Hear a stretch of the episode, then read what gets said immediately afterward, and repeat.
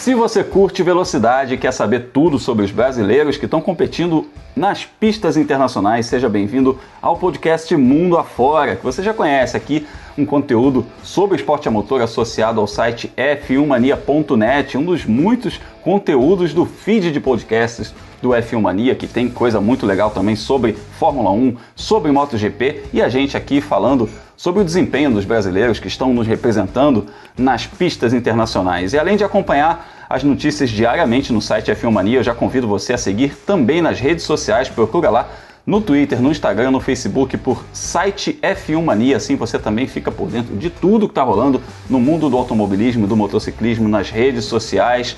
Assina aí o nosso feed de podcasts, hein? Tem muita coisa boa para você acompanhar também. Eu sou Alexander Grunwald, jornalista especializado em automobilismo e estou aqui com os meus parceiros desse nosso bate-papo semanal, os também jornalistas Leonardo Marçom e Felipe Giacomelli. Eu vou começar chamando o Felipe porque tem o que a gente mais gosta de comentar, que é vitória brasileira, Felipe. Oi, Grum, oi, Léo. Nossa, teve muito ouviram do Ipiranga nesse fim de semana pelas pistas do mundo. O recordista foi o Gianluca Petekoff, dois triunfos na Fórmula Regional lá no Red Bull Ring. E também teve o Marcelo Ran, aquele veterano piloto de carros GT, corre hoje no GT Open, também subiu no degrau mais alto do pódio no circuito austríaco.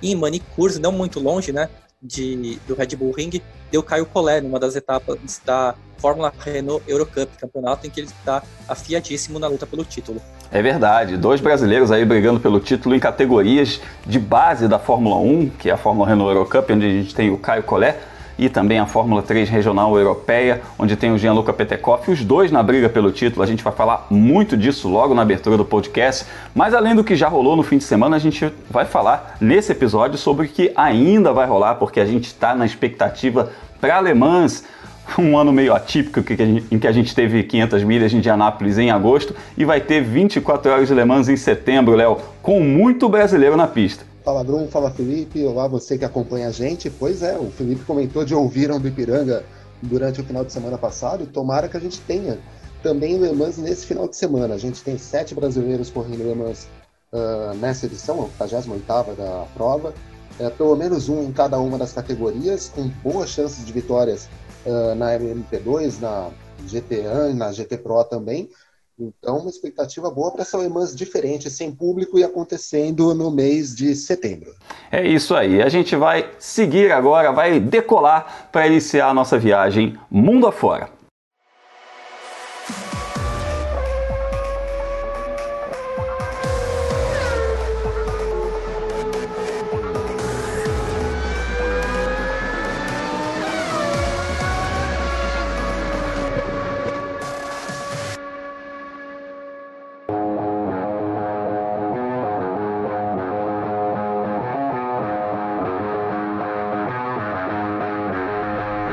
E a nossa viagem começa na Áustria, no Red Bull Ring em Spielberg, onde tivemos a rodada da Fórmula Regional Europeia e do GT Open, categorias muito diferentes entre si, né? uma de GT, uma de carros de Gran Turismo, composta mais por Gentleman Drivers, e outra que é uma categoria de monopostos, onde temos presença brasileira, a garotada que briga aí para chegar à Fórmula 1. E a gente na Fórmula 3 regional europeia, que não é aquela Fórmula 3 que corre como preliminar da Fórmula 1, a gente pode considerar ali uma, uma, um degrauzinho abaixo dessa Fórmula 3 que corre como preliminar da Fórmula 1.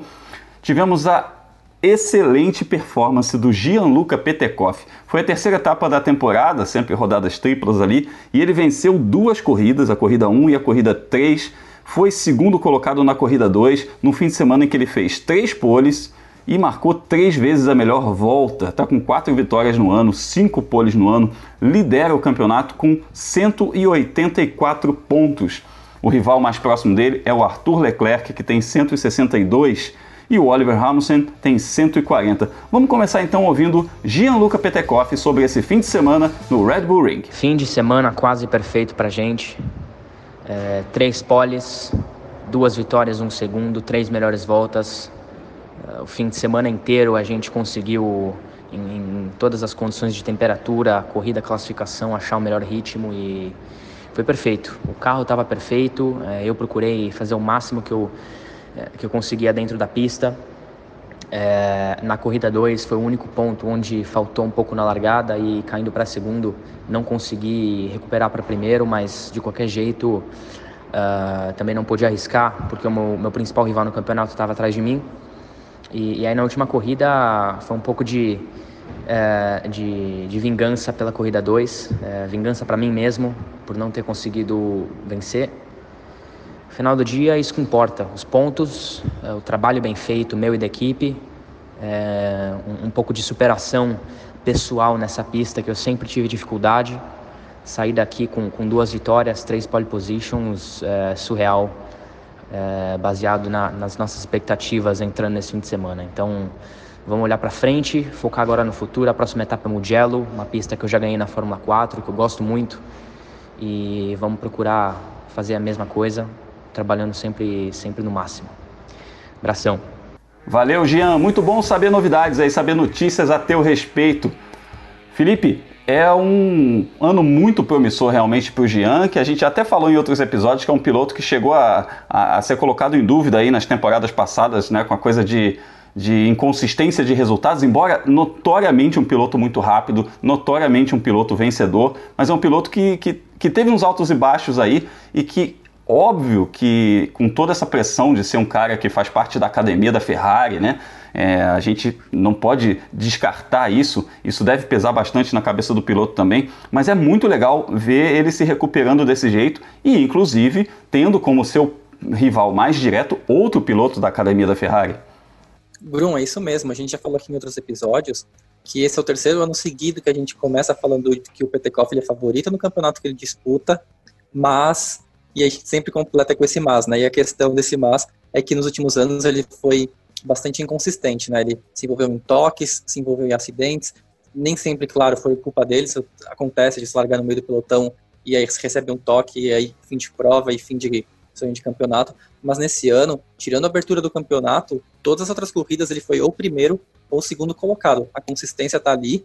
A gente tá vendo o Petekov, que é um piloto muito rápido, conseguir mostrar isso, né? Já são cinco poles consecutivas e ele está disparando na liderança do campeonato. Aí é aquela tecla que a gente tem batido desde o começo da temporada. É um campeonato que tem poucos carros, são em média 12 por etapas. Então, se você abandona uma corrida, tem menos pilotos para roubar ponto um do outro. Então, ser consistente é muito importante e não abandonar é muito importante. Isso o Peterkoff tem feito muito bem. Não, pois é, Felipe, um outro detalhe, né? É, o que você disse sobre ser difícil descontar pontos num campeonato com, é, com poucos competidores, né? Isso a gente começa a ver com uma vantagem grande também pro, pro, pro Gianluca, por conta do seguinte, já são 22 pontos de frente em relação ao Arthur Leclerc. E isso significa um quase uma corrida já no campeonato. Ok, são etapas, são etapas com rodadas triplas, são muitas corridas ainda para o campeonato, mas é uma vantagem interessante. Outro detalhe, ele começa a se destacar. O Oliver Rasmussen, que foi o grande rival dele na primeira etapa, já aparece 44 pontos atrás. Então a gente já começa a ver, a ver o dinamarquês mais distante. Tudo isso é importante para o Gianluca, para que ele possa chegar até o final com algum conforto, de repente chegar nas etapas decisivas com uma vantagem que seja capaz para dar o título para ele. Uh, é importante, vale lembrar, ele ainda não tem a presença garantida por todo o campeonato. Lógico, com a performance que ele vem tendo, a tendência é que ele faça o campeonato inteiro, e isso é positivo também para o trabalho dele dentro da academia de pilotos da Ferrari.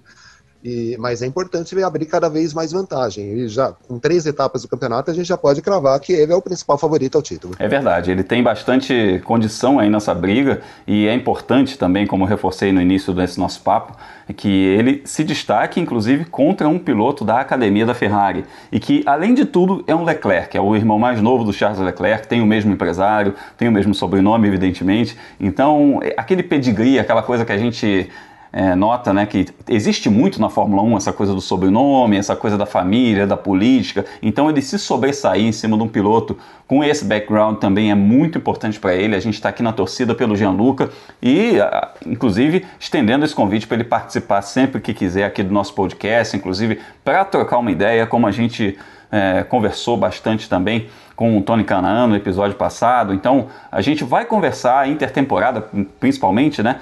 A gente vai conversar bastante com esses brasileiros que estão competindo mundo afora. E eu aproveito que a gente está na Áustria né, e também lá no Red Bull Ring, é, como parte da programação desse evento que teve a Fórmula 3 Regional Europeia, rolou o GT Open e o Marcelo Ram levou a sua McLaren 720S a vitória na classe Pro Am. Ele corre em dupla às vezes com Alan Kodair, às vezes com Chris Ram, que é o filho dele, e dessa vez correu em dupla com o espanhol Fran Rueda. E é um campeonato forte do ranking, está aí também na briga por esse título da classe Pro Am. Lembrando que ele foi terceiro no geral, mas descontando os dois pilotos da classe, da classe Pro, ele, que é um gentleman driver, correndo na classe Pro Am, foi terceiro colocado no geral e vencedor na Pro Am. É, ele compete há muito tempo nesse tipo de carro, de Gran Turismo, inclusive já foi campeão da GT Brasil e está na briga por esse título. A gente também está na torcida pelo Marcelo Ram. Seguimos então a nossa viagem ainda em solo europeu.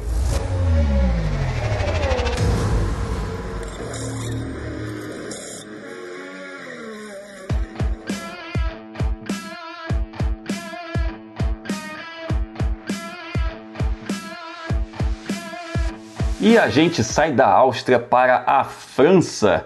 Vamos lá para Manicus, onde rolou a etapa da Fórmula Renault Eurocup. Dessa vez não é rodada tripla, é rodada dupla mas teve brasileiro brilhando do mesmo jeito. Assim como Gianluca Petekoff brilhou lá na Fórmula 3 Regional Europeia, o Caio Collet brilhou na Fórmula Renault Eurocup. Ele venceu a corrida 1 e foi segundo colocado na corrida 2. Também fez a pole, inclusive, né? Liderou de ponta a ponta a corrida 1 e foi segundo na corrida 2. Essa foi a segunda vitória dele na temporada, a primeira foi em Monza. E ele é vice-líder do campeonato.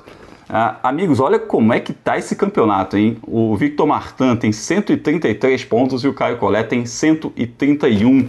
O adversário mais próximo deles é o Davi Vidales, o espanhol, que tem 102. Vamos ouvir o Caio para saber as impressões dele a respeito dessa corrida. Então, esse final de semana é, a gente teve a quarta etapa da Fórmula Renault e acabei chegando em primeiro e segundo as duas corridas do final de semana, que foi um resultado muito positivo. Queria agradecer bastante a Deus, a minha equipe pelo carro perfeito durante o final de semana inteiro. Acho que foi é, o meu melhor final de semana da temporada até agora, com certeza. Então, uma coisa bem positiva. Queria agradecer também aos patrocinadores e a todos vocês aí pelo apoio. E o campeonato está bem apertado. É, eu estou dois pontos atrás da liderança e eu acho que vai ser o campeonato bem apertado até o final. Então, conto com a torcida de vocês aí. Um abraço. Valeu, Caio. Muito obrigado.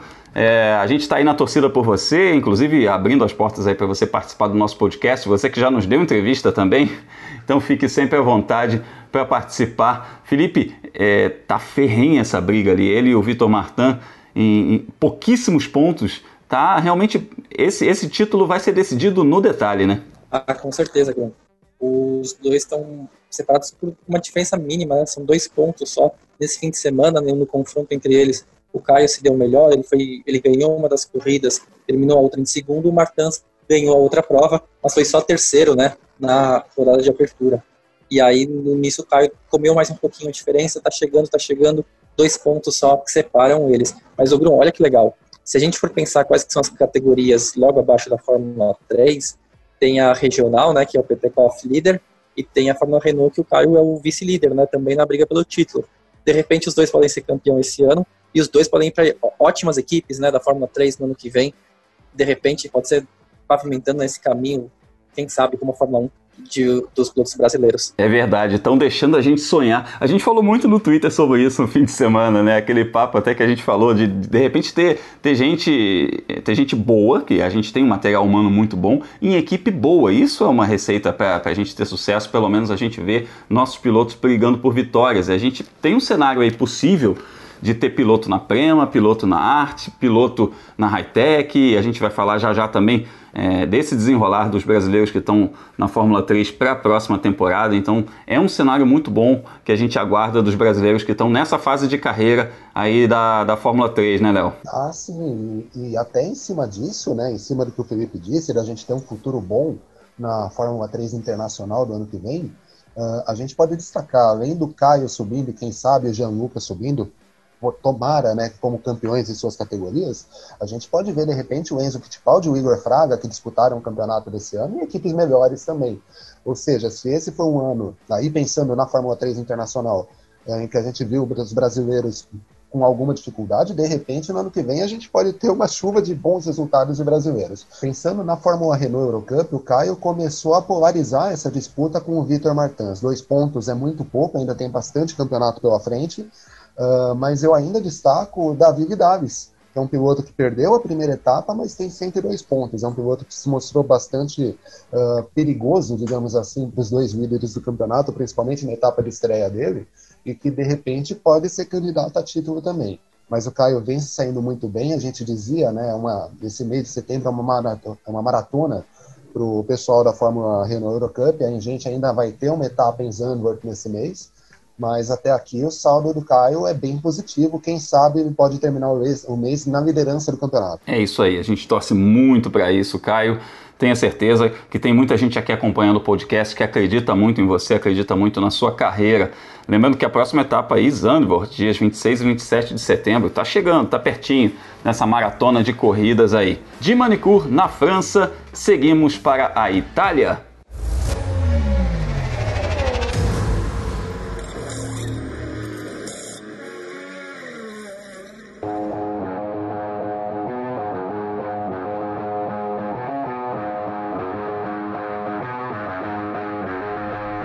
Seguimos na Europa e agora na Itália, em Mugello, onde rolou aquela confusa etapa da Fórmula 1, com várias bandeiras vermelhas, o pessoal fazendo um, um evento em homenagem à Ferrari, o milésimo GP da Ferrari na Fórmula 1. Então, por isso, capricharam nas bandeiras vermelhas, foi a piada que o nosso amigo Rodrigo França fez aí nas redes sociais também. É, mas a gente está de olho aqui nos brasileiros que competem nas classes de acesso na Fórmula 2, na Fórmula 3 enquanto a gente não tem brasileiro no grid da Fórmula 1, porque obviamente quando a gente tiver brasileiro correndo por lá, a gente também vai falar dos brasileiros competindo na Fórmula 1.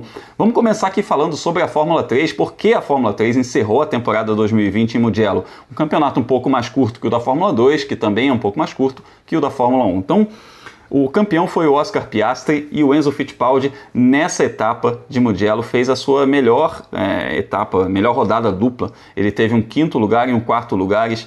É, ele fez até. Ele chegou a brigar por vitória na, na etapa anterior, mas digamos que esse fim de semana foi o fim de semana mais consistente dele, né? Os melhores resultados na temporada. E ele encerrou o campeonato em 15 com 27 pontos, Léo. Ainda não foi o que a gente esperava. É, porque a gente viu o, o, Enzo disputando o título no ano passado na Fórmula Regional Europeia, que é essa que o Gianluca Petekoff está competindo atualmente, é, mas o pacote dele também não se revelou tão competitivo quanto a gente esperava, né? É, não, pois é, no carro, né, a equipe HWA acabou não se mostrando tão competitiva, pelo menos com o Enzo, né, mas apesar disso, se a gente pegar pô, quarto e quinto na última etapa, melhores resultados, mas como você disse, em Monza ele chegou a liderar a segunda corrida quando teve o toque com o Virin Zendev, uh, ele teve desclassificações durante a temporada por enfim, por limites de pista, uh, problemas com o carro. Então, foi uma temporada que, apesar do resultado, né, 15 com 27 pontos, não é um resultado de campeonato que enche os olhos, mas apesar disso, o Enzo apresentou bons desempenhos. Então, é, o grande problema do Enzo, né, o calcanhar de Aquiles dele, foi o, foram as classificações, né? Uh, principalmente na primeira metade do campeonato, onde ele não conseguia se classificar tão bem e num campeonato com grid de 30 carros, se você larga muito para trás, fica muito difícil de você conseguir se recuperar. Uh, da segunda metade para frente, ele conseguiu posições melhores. Essas duas últimas etapas, ele teve posições realmente boas. Em Monza, ele chegou a largar na sétima posição em uma das provas. Depois, com o grid invertido, largou uh, na primeira fila. E isso, esses bons resultados de classificação também aconteceram lá em Mugello nesse último final de semana. E aí ele conseguiu capitalizar esses dois top 5. Ou seja, uh, como a gente disse ao longo de toda a temporada da Fórmula 3, temporada curta, né? Foram dois meses de campeonato só. Mas a gente nunca duvidou da capacidade nem do Enzo nem do Igor. Faltava conseguir esse resultado, talvez um pouco de equipamento melhor. E o Enzo, nessas últimas etapas, ele teve esse equipamento melhor e pôde mostrar toda a capacidade dele nessas últimas corridas. É verdade. E a gente teve também outro brasileiro nessa temporada, o Igor Fraga, que teve uma temporada ainda mais difícil que a do Enzo. A equipe Charus foi de longe a pior equipe do grid. Então, frequentemente a gente via os pilotos largando nas últimas filas. Não foi uma temporada legal para ele, é, mas é um acordo que ele já tinha feito antes mesmo dele entrar na, na academia da Red Bull, ele já tinha acertado com essa equipe. E, e, no final da temporada, que ele terminou em 24, marcou só um pontinho, que não condiz com, justamente com o Igor Fraga, que a gente viu ali em janeiro, fevereiro, é, brilhando, ganhando o campeonato da Toyota Racing Series com muita autoridade. É, nesse, nesse comecinho de ano a gente viu um piloto, nesse no decorrer do ano a gente viu a equipe é, derrubando um pouco essa reputação toda, que não é legal, mas a gente, o pior de tudo é a gente ver que o Igor sequer conseguiu terminar essa temporada. É, eu falei derrubando a reputação, é, é, figura de linguagem até, né? Porque o torcedor olha muito para o resultado, mas ele está bem cotado dentro da academia da Red Bull. O Helmut Marko está de olho nele, está tudo ok com ele dentro da academia da Red Bull, pelo que a gente apurou aqui. A gente tentou contato com o Igor, ele não vai falar nesse momento por enquanto, porque está um rolo político danado nessa mudança de equipe. Felipe, inclusive, ele teve perto de disputar é, essa rodada final por outra equipe, né? Bruno, foi a maior bagunça mesmo. O Igor, pelo que deu para entender até agora dessa história, o contrato dele com a Charus tinha acabado em Monza e não, ele não precisaria disputar a última etapa em Mugello para a equipe. Aí o que quer dizer que o contrato acabou? De repente o número de pagamentos que ele já fez para a equipe já estava pago, então ele estaria livre, sabe, para competir para outro time. E de fato a Red Bull procurou uma outra equipe, a Hightech, que é parceira da escuderia, né, onde corre o Liam Lawson, que também faz parte do Red Bull Junior Team, para o Igor Fraga correr em Mugello num dos carros da Hightech, a Hightech desde a saída do Max Filter lá no começo do ano, quer dizer, lá do começo da temporada, né? Porque a gente já foi na segunda metade do a ano. A temporada em si foi pequenininha, né? Mas é... a gente fala lá do começo do ano, mas o começo do ano foi semana passada, né? Quase isso. E ele tinha equipe, e essa equipe tinha um carro vago. E aí o Igor ia correr nesse fim de semana por essa equipe. E aí a Charus falou negativo, a gente vai vetar porque ele tem contrato com a gente ainda. E a, a Hightech tentou, colocou até o fim para conseguir que o, o, Igor corresse nessa etapa, mas nada feito. Aí, tanto foram 28 carros, não foram 30, justamente faltando um carro na Hightech, um carro na Charus, e o Igor ficou a pé, não correu por nenhuma das duas. Para ele é muito ruim, né, uma situação de não ter podido completar a temporada, porque foi, ele só marcou um único ponto, é muito pouco, assim, para a expectativa que a gente tinha nele desde o título da Toyota Racing Series, mas quando veio o comunicado da Hightech de confirmando que teve essa confusão com a Charus e que o piloto em questão, que eles não falaram quem é, mas é o Igor Fraga, obviamente, já vai se preparar para correr pelo time em 2021, está praticamente assegurado que ele tem lugar para correr no ano que vem e para uma equipe boa, né? A Hightech lutou pelo título com o Liam Lawson nesse ano.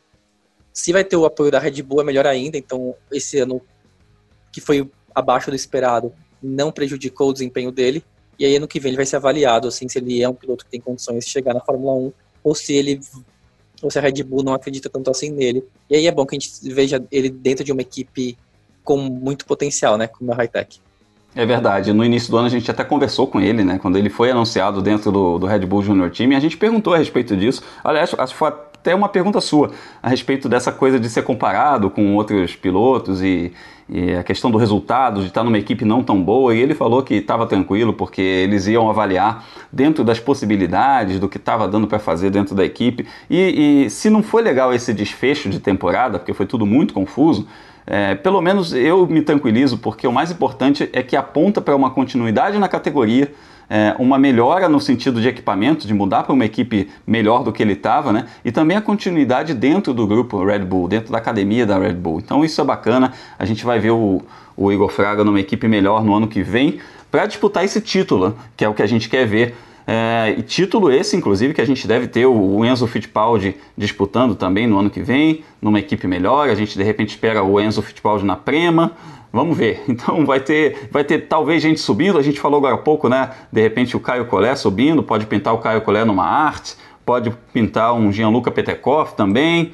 Tem, a gente vai ter um grid muito bom em termos de brasileiros no ano que vem na Fórmula 3, FIA. É, e o campeão desse ano foi o Oscar Piastri. E eu vi lá no, no seu blog, Felipe Giacomelli, uh, que o não campeão, defina o não campeão da Fórmula 3.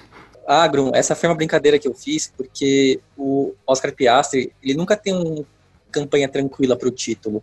Nesse ano, na, na Fórmula 3, ele foi o piloto mais constante, né? Foram duas vitórias e outros quatro pódios, mas na última etapa em Mugello ele se classificou muito atrás. Ele estava tão atrás que o companheiro de equipe dele, que é o Logan Sargent, que é outro piloto que estava na luta pelo título, largava em quinto, estava praticamente com a, com a mão na taça, era só terminar bem a primeira corrida, terminar melhor ainda a segunda corrida por causa da regra do grid invertido, e pronto, estava garantido. E aí o que aconteceu? Na última corrida, no domingo, quando já estava o Sargean e o Piastri empatados em pontos, o americano foi lá e bateu na primeira curva, na segunda curva, aliás. Vê se pode, já ficou de fora, e aí o título ficou com o Piastri na sorte.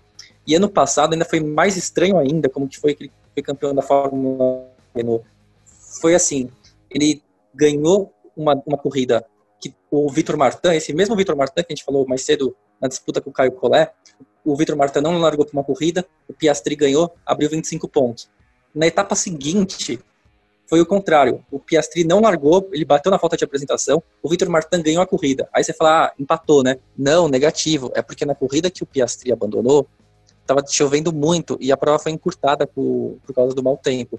E aí só metade dos pontos foram distribuídos e o Vitor Martin, em vez de somar os 25 pontos, somou apenas 12,5, né, a metade. E a diferença no fim do ano dele para o Piastri foi de 7 pontos e meio.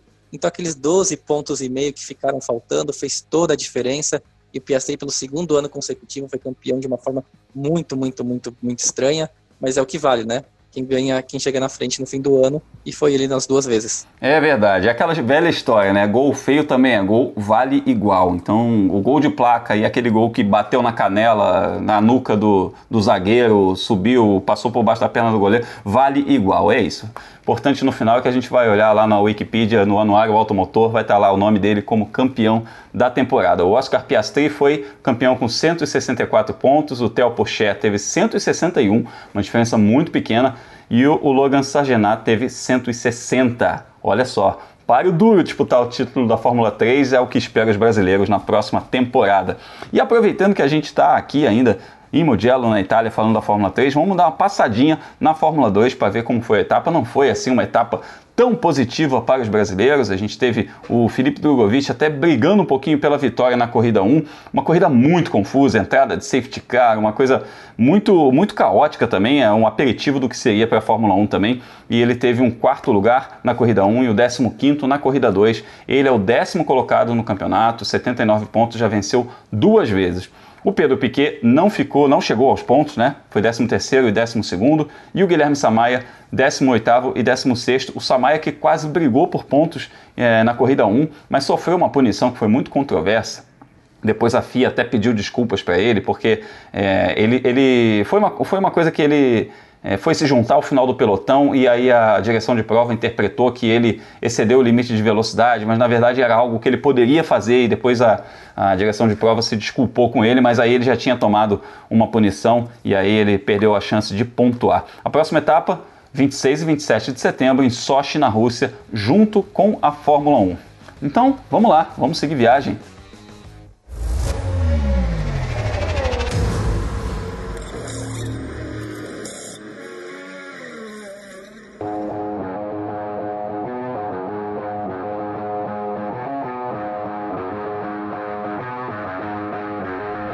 Essa temporada tão atípica do automobilismo internacional, que começou praticamente no meio do ano, é, provocou algumas coisas que a gente talvez não vá ver por muitas e muitas gerações, como 500 milhas de Indianápolis fora de maio e Le Mans fora de junho. E Le Mans está chegando, está chegando com muitos brasileiros na disputa. Vai ser disputado num, num, numa época do ano diferente. Isso interfere também um pouco na coisa das horas, do número de horas que a gente vai ter noite, que vai ter dia naquela região. É, e vamos lá, vamos falar dos brasileiros, né? É o nosso viés aqui, mundo afora. Então a gente vai ter quatro classes, como, como é de hábito no, no Mundial de Endurance: a LMP1, a LMP2, a GTE Pro e a GTE AM. Na LMP1, que é a classe principal e que é dominada pela equipe Toyota com seus carros híbridos, seus protótipos híbridos, temos Bruno Senna competindo na Rebellion, uma chance que não é tão grande de vitória. A gente pode dizer que das quatro classes é, é a que tem um favorito mais claro e esse favorito é a Toyota com seus carros híbridos, seus seus dois protótipos híbridos. Então a Rebellion é uma grande zebra. Se pintar essa zebra, a gente vai ficar muito feliz, mas é uma chance de pódio real também para o Bruno Senna. Na LMP2 tem o André Negrão, na Signatec Alpine. Você ouviu falar do nome Alpine por esses dias aí, né? Que a Renault vai virar Alpine na Fórmula 1, pois é. E a Alpine também vai é, subir de categoria no Mundial de Endurance. Na próxima temporada vai estar na LMP1, vai correr vai disputar o título da classe principal e o André Negrão corre pela Alpine, inclusive já venceu o Le Mans nessa classe com essa equipe. Na GTE Pro tem o Daniel Serra correndo de Ferrari na equipe oficial, a F-Corse, disputando aí a sua terceira vitória, tentando a sua terceira vitória em Le Mans nessa classe GTE Pro. E na GTE AM tem uma super tripulação de brasileiros. O Felipe Fraga correndo de Porsche, o Marcos Gomes correndo de Ferrari, o Augusto Farfus correndo de Aston Martin e o Oswaldo Negri também está competindo nessa classe GTE AM, que é para pilotos de diferentes graduações e que a gente tem gentleman drivers e pilotos também de menos experiência, com pilotos de mais experiência competindo em tripulações mistas. É, o Bruno Senna é, mandou um áudio para a gente, vamos ouvi-lo, porque o Bruno está a caminho de Le Mans e nos atendeu aí para falar a respeito dessa expectativa dele. Fala, Bruno. Fala pessoal, beleza? Tô aqui no caminho para Le Mans, parei um minutinho. É, Le Mans vai ser bem estranho esse ano sem público, então uma experiência com certeza muito diferente para ver qual que, como é que vai ser. Com certeza não é a mesma coisa sem o pessoal lá torcendo e tudo mais mas é, ao mesmo tempo a gente espera que todo mundo consiga assistir na televisão e curtir. Vai ser uma alemã com certeza complicada para a gente. A gente tem é, a Toyota muito forte e agora que tem a, em setembro o tempo um pouco mais imprevisível. Le é sempre imprevisível, mas em setembro tem uma chance boa de chuva também. É, grande diferença de temperatura esse ano, agora do começo da semana para 35, 36 graus, para corrida um pouco mais frio e uma, uma noite mais longa. Então é, isso vai ser bem interessante. Normalmente a noite lá é só 5, 6 horas, que é bem curtinha. Esse ano vai ser uma noite de 8, 9 horas quase.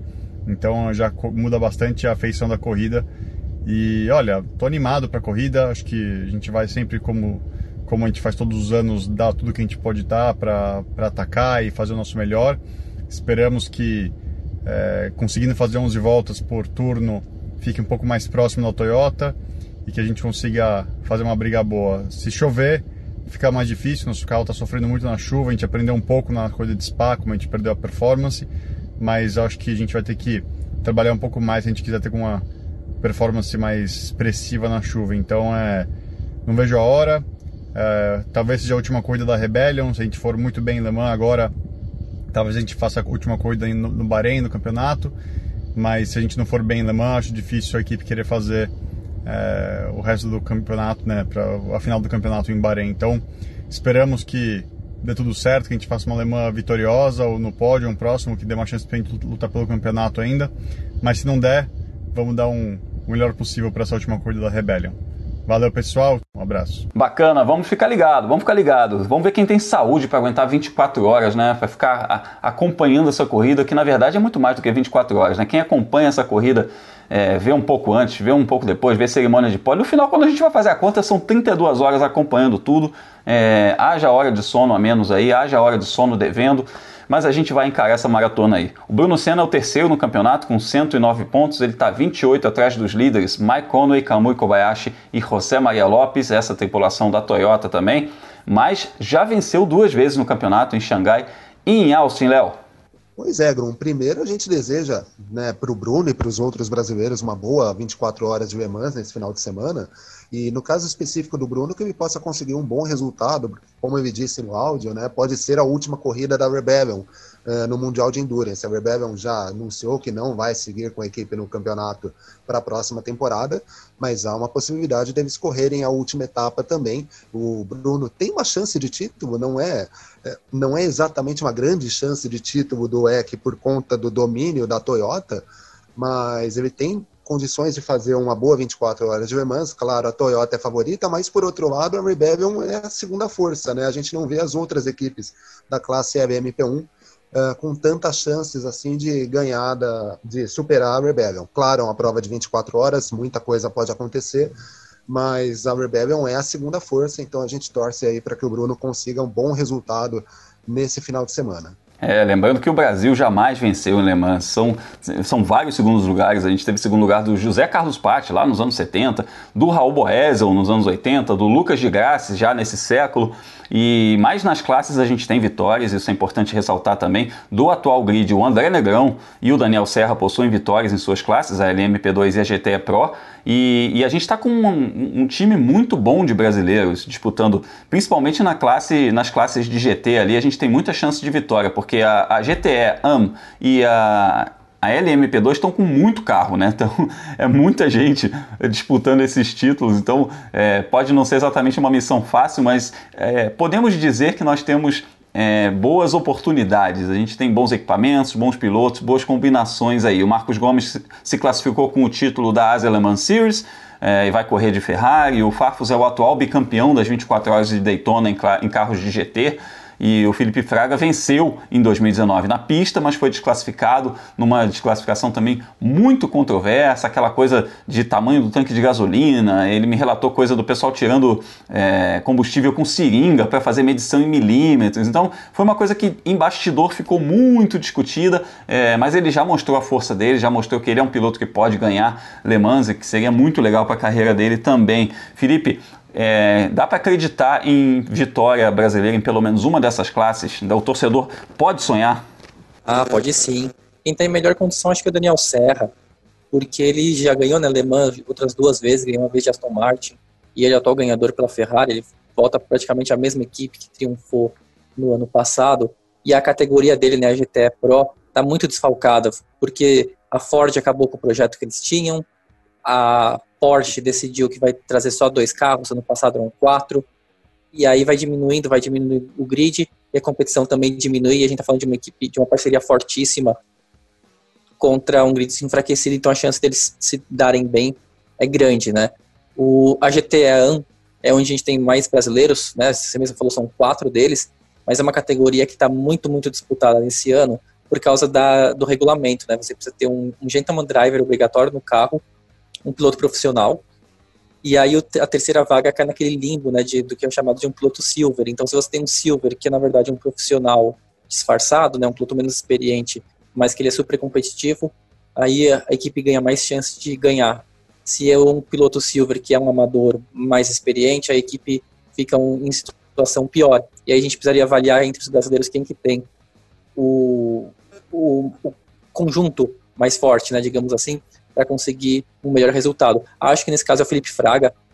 O resultado do ano passado já mostrou mesmo vitória e o time só mudou. A diferença que agora estão correndo de Porsche, não estão correndo mais de Ford. Mas eles são uma parceria muito experiente. Todo mundo ali está em um momento muito forte da carreira deles.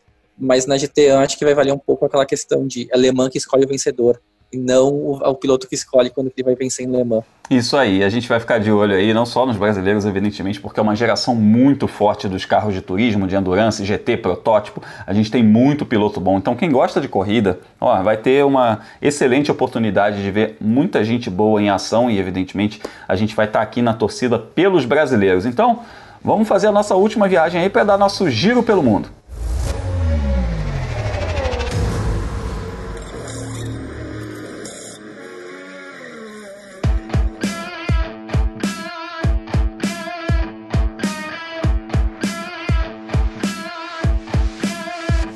Girando, girando, girando. Pois é, porque a gente já está falando do que vem por aí, o que vem em Le Mans, mas a gente ainda teve resultado rolando no fim de semana passado. Então vamos dar uma passada aqui no que rolou. Além das vitórias, né, que falamos do Gianluca Petekoff, do Marcelo Rando, do Caio Collet, nós tivemos brasileiros no pódio. O Dudu Barrichello, que participou aqui do podcast Mundo Afora na etapa passada, na semana passada, foi o segundo colocado em uma das provas da USF 2000 em Mid-Ohio, nos Estados Unidos, e é o terceiro no campeonato dessa categoria que é a porta de entrada do Road to Indy. E falando em Indy, eu quero aproveitar inclusive para mandar um abraço para o pessoal dos fóruns de Fórmula Indy. A gente recebeu muita mensagem legal da turma que acompanha a Fórmula Indy, que acompanha a Road to Indy também, é, a respeito do nosso podcast, porque o episódio passado teve, além do, do, do Barrichello, a gente teve a entrevista com o Tony Canaan, então o pessoal mandou muita mensagem legal, muito bacana ver que está repercutindo aí, a turma que gosta de automobilismo, que acompanha os brasileiros que estão competindo no mundo afora, está acompanhando o nosso trabalho. Forte abraço para você que está nos ouvindo aí. Bolando aí do, do, dos Estados Unidos, a gente ainda teve no Europeu de Kart Rafael Câmara. Rafa Câmara, segundo colocado em Wackersdorf, na Alemanha. Ele que é o quinto no campeonato no Europeu de Kart. Esse menino foi vice-campeão mundial. É um menino que a gente tem que ficar muito de olho também, porque já já ele tem 15 anos de idade só, já já ele vai fazer a transição para os carros de turismo, os carros de Fórmula e, e, e para disputar aí a, as categorias de base da Fórmula 1. E eu vou dar o meu destaque aqui falando de vitória, digamos, se a gente fala de vitória brasileira ou de vitória ítalo-brasileira, uma vitória eh, meio mussarela, meio calabresa na MotoGP, o Franco Morbidelli ganhou pela primeira vez na MotoGP em Missano. Baita corrida dele, um baita resultado, largou na primeira fila, conquistou ali a liderança logo no início, suportou pressão do Valentino Rossi, que é o mentor dele. Então, o Franco Morbidelli, que costuma correr também com a bandeira brasileira no seu capacete, tem muito orgulho dessa origem brasileira. Ele que é filho de uma mãe nascida em Recife, ele inclusive foi criado até aos 7, 8 anos de idade, morou em Recife, fala português é, nos dando orgulho aí, né? Mesmo com essa, com essa dupla nacionalidade, ele que corre como italiano, ele não nega suas origens. Léo, você também, para o seu destaque final aí, tem motociclismo, é isso? Pois é, Grum, você comentou do Franco Morbidelli na MotoGP, o meu destaque também é de moto. Uh, a gente vai ter nesse final de semana a etapa de Barcelona, na Espanha, do Mundial de Super Sport 300. Esse campeonato tem dois brasileiros também que vão tentando avançar uh, nas suas carreiras em nível mundial. O Tom e o Maikon Kawakami. Eles vêm demonstrando bons desempenhos ao longo dessa temporada, já andaram em algumas provas ali entre os cinco primeiros, entre os dez primeiros, e correm nesse final de semana lá em Barcelona, né, em Montmeló, pelo Mundial de Super Sport 300. Para quem não é muito acostumado com moto, é um campeonato que integra a programação do Mundial de Superbike. E são rodadas duplas, né? Então eles fazem duas corridas nesse final de semana. Brum, Felipe, galera, quem quiser me acompanhar nas redes sociais, só procurar pelo Leonardo Marçom, seja no Twitter, seja no Instagram ou no Facebook, que a gente está lá falando bastante de corridas. Isso aí, valeu, Léo, valeu demais por esse papo aí. Felipe, seu destaque final aí. Brum, a gente falou de Le Mans, mas não, não é só as 24 horas que correm nesse fim de semana, também tem o Road to Le Mans, que é como se fosse uma categoria de acesso, um uh, uma corrida especial que competem os carros de GT, e os LMP3. E tem um brasileiro participando, Daniel Schneider. Quem acompanha a Porsche Cup já deve ter visto ele correr no campeonato. E esse ano ele está tentando fazer carreira lá fora. Ele compete pela equipe United Autosport, que é a mesma do Zac. O dono dele é o Zac Brown, que é o chefe de equipe da McLaren na Fórmula 1. E ele vai correr em um carro da LMP3 ao lado do britânico Andy Merrick, que é um veteraníssimo de corridas de longa duração. Ele já foi piloto de fábrica da Bentley, ele já guiou aquele Delta Wing, um carro super esquisito que uns anos atrás estava na pista. Ele de, compete na divisão LMP3. Não está entre os favoritos, mas ele tem andado muito bem na Le Mans Cup, que é o torneio que ele disputa ao longo do ano. Então ele pode pintar sim ali nas primeiras colocações.